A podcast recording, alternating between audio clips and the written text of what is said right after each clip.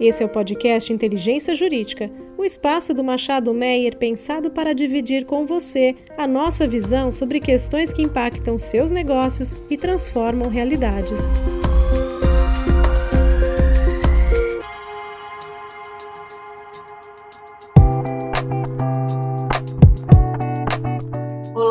Pessoal, sejam novamente muito bem-vindas e muito bem-vindos a esse nosso novo episódio do Boletim tributário do Inteligência Jurídica, novamente aqui para comentar as notícias, julgamentos, legislação da última quinzena. E eu tenho aqui o prazer, eu sou Daniela Zagari, de estar aqui contando com a presença dos nossos sócios Diana Lobo e André Menon. Oi, Daniela, finalmente com o nosso time titular aqui do podcast. É um prazer estar aqui com vocês de novo. Olá, pessoal, prazer estar aqui novamente com vocês. Como de praxe, nós vamos começar aqui comentando os principais julgamentos do Supremo, Tribunal Federal, do STJ e do CARF, depois passamos para a legislação e outras notícias importantes. Gostaria aqui de destacar muito rapidamente o julgamento do Supremo Tribunal Federal é, na ação direta de inconstitucionalidade 5422. Nós já havíamos comentado o início desse julgamento alguns episódios atrás, é, quando o julgamento havia sido suspenso. A discussão aqui é a incidência de imposto de renda sobre os valores recebidos a título de pensão alimentícia no direito de família. O julgamento foi concluído é, favoravelmente à não incidência do imposto de renda, por oito votos a três.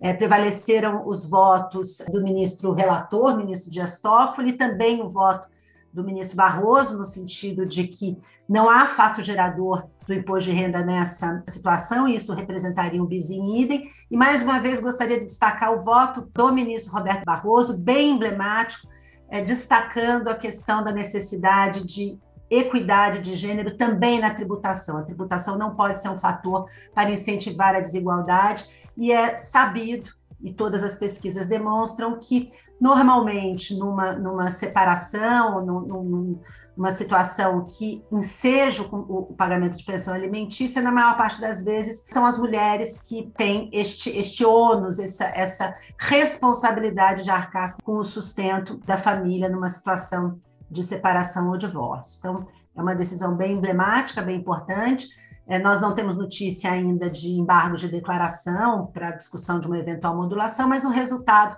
final é esse pela não incidência. Aí nós temos também um outro assunto interessante, né, Diana? É uma ação direta de inconstitucionalidade por omissão, isso, Daniela, é a ação direta de inconstitucionalidade por omissão número 67. Curioso que não é sempre que a gente vê esse instrumento aí não sendo julgado no STF, né? Esse ano eu acho que foi o segundo.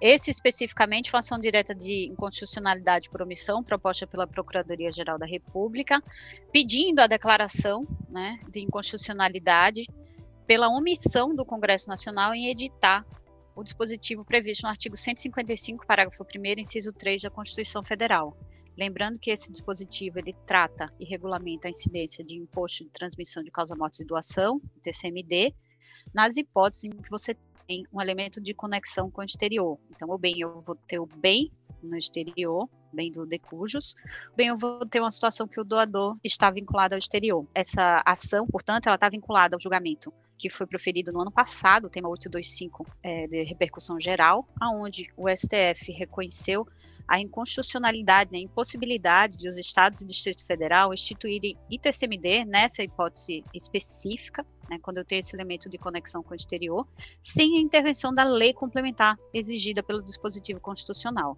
Então, portanto, hoje no quadro constitucional nós temos um dispositivo que ele exige a regulamentação via lei complementar e alguns estados eles estavam fazendo uso da possibilidade também constitucional de legislação plena, do artigo 24, parágrafo 3 da Constituição Federal e o artigo 34, parágrafo 3 para editar uma norma própria, né, pedindo já a incidência do ITCMD nessa disposição.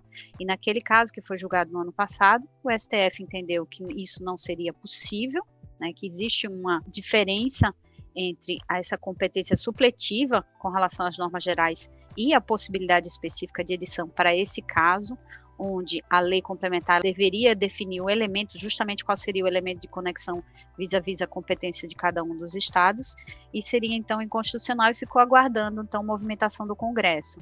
Então agora com essa decisão que foi preferida nessa última sessão de julgamento virtual, do dia 27 de maio ao dia 3 de junho, o STF, à unanimidade, seguindo a relatoria do ministro Dias Toffoli, entendeu pela declaração de inconstitucionalidade por omissão, determinando que o Congresso tem um espaço de tempo, né, uma previsão de 12 meses para editar essa lei complementar. Então vamos ver aí o que, é que vai acontecer nesses próximos dois meses. Teremos provavelmente um podcast falando sobre legislação. Ótimo, ótimo. Obrigada, Di. Nós temos também uma informação sobre uma questão envolvendo PIS e COFINS em combustíveis, né, André? Exatamente, Daniela.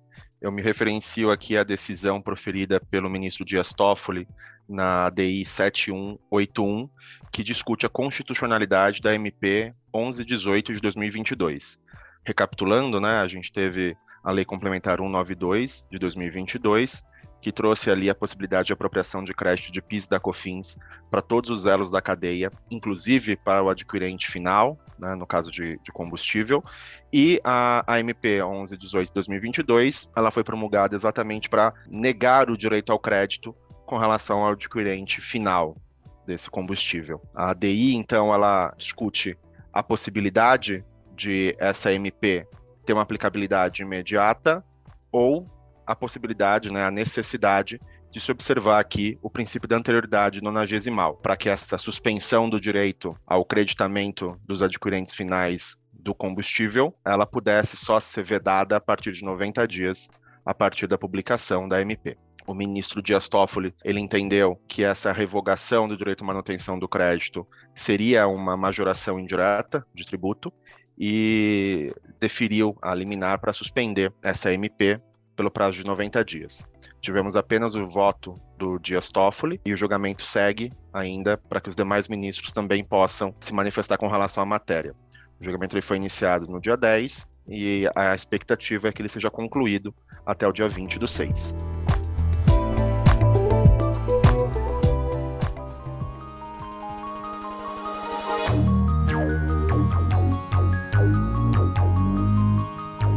No Superior Tribunal de Justiça eu ia fazer referência a um, a um julgamento, que foi do recurso especial 1.602.290 do Paraná.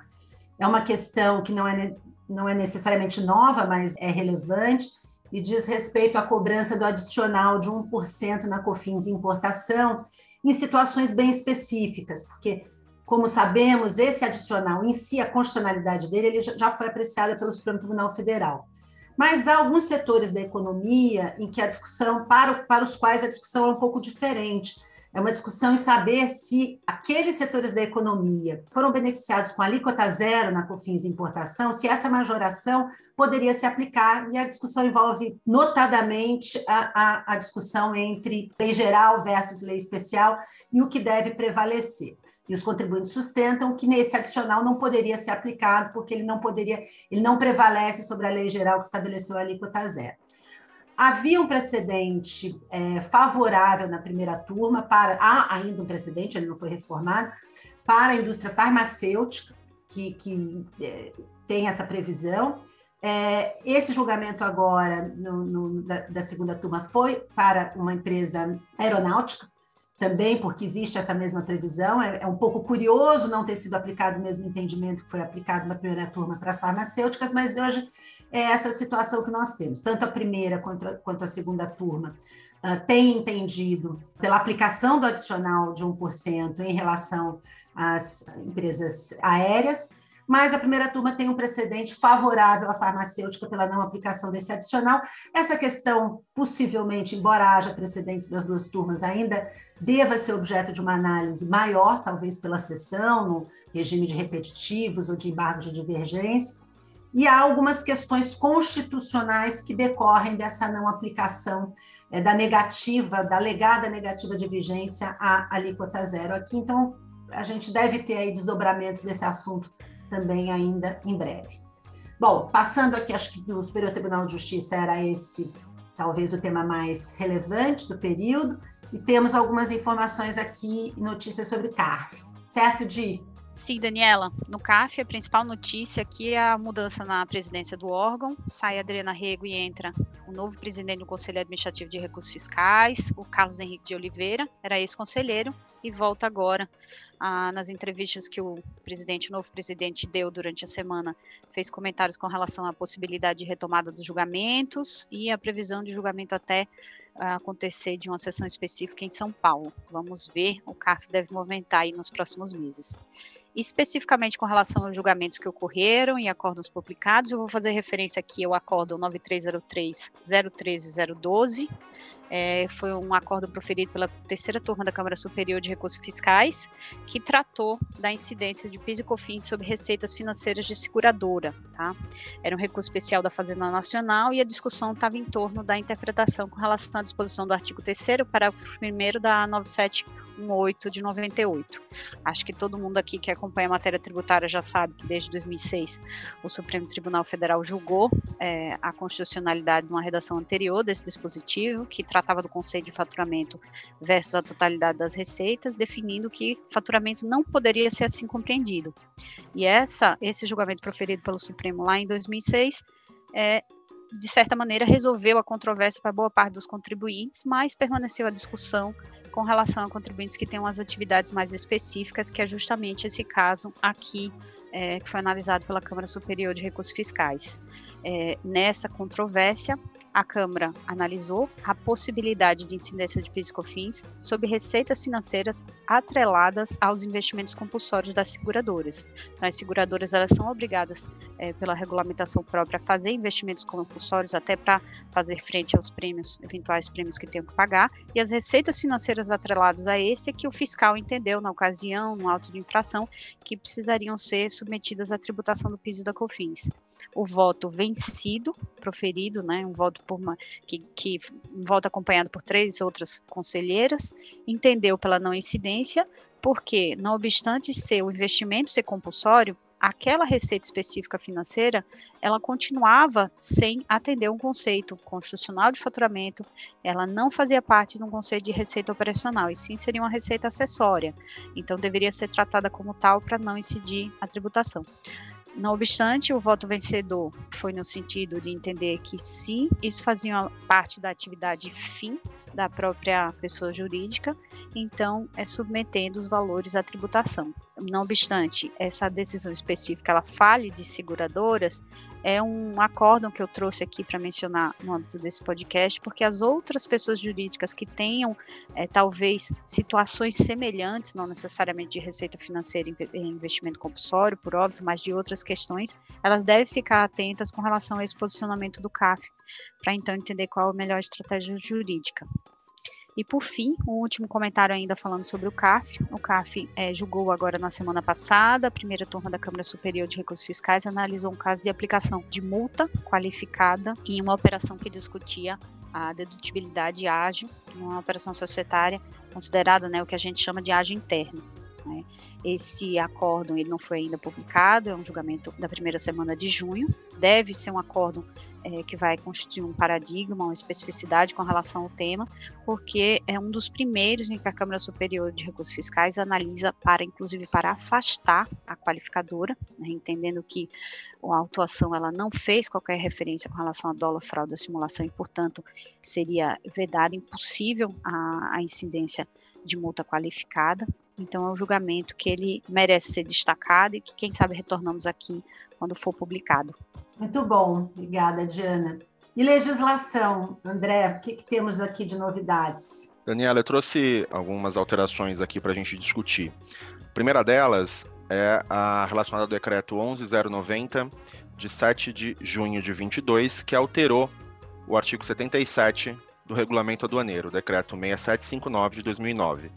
Essa alteração ela se deu no artigo 77, cujo inciso 2 tinha uma redação que era: os gastos relativos à carga, descarga e ao manuseio associados ao transporte de mercadoria importada até a chegada aos locais referidos no inciso 1 integram o valor aduaneiro.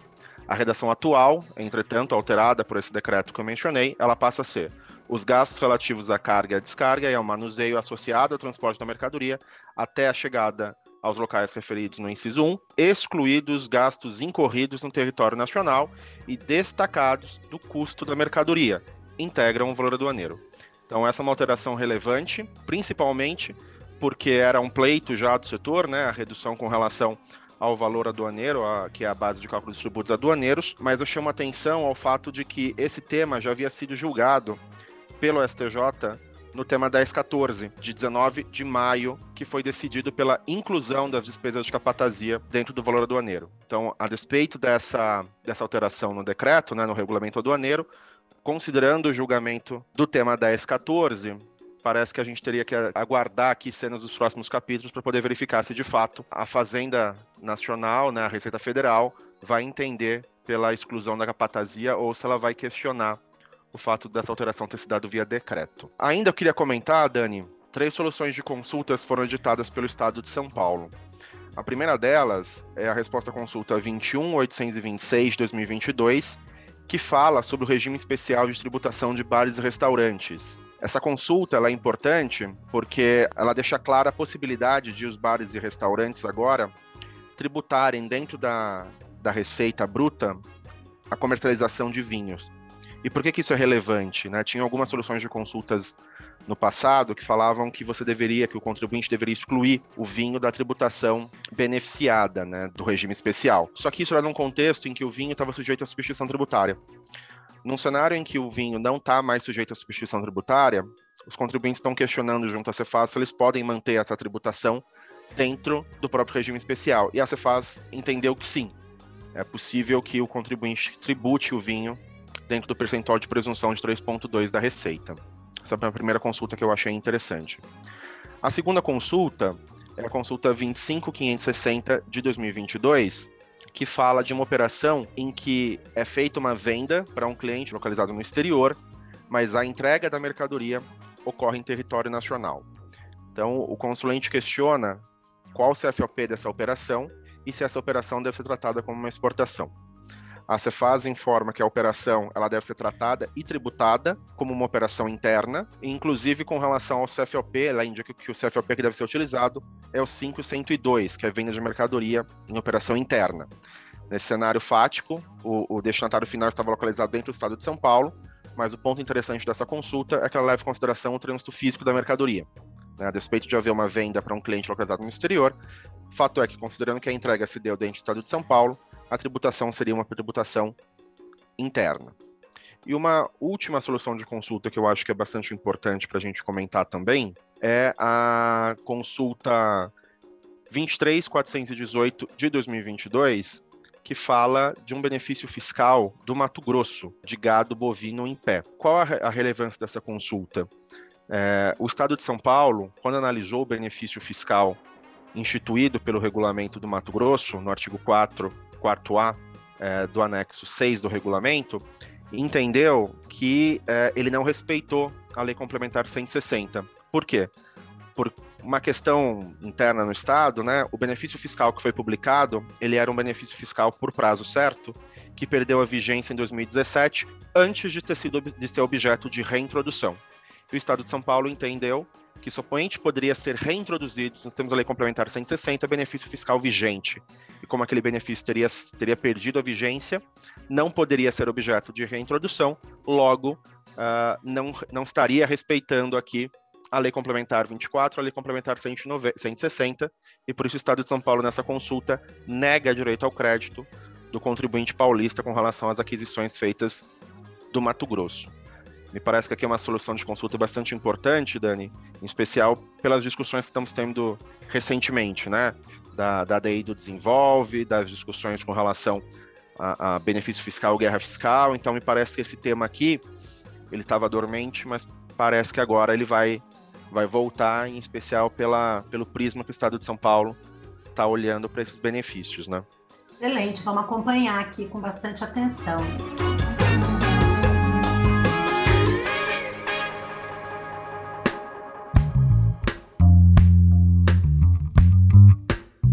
São os principais temas da, da quinzena. Eu agradeço a todas e todos os ouvintes, e a Diana, meus colegas aqui, Diana e André, e vamos ficando por aqui. Um abraço a todas e a todos. Um Um abraço, pessoal. Obrigada. Um prazer estar aqui com vocês de novo. Obrigado, pessoal. Foi um prazer estar aqui com vocês.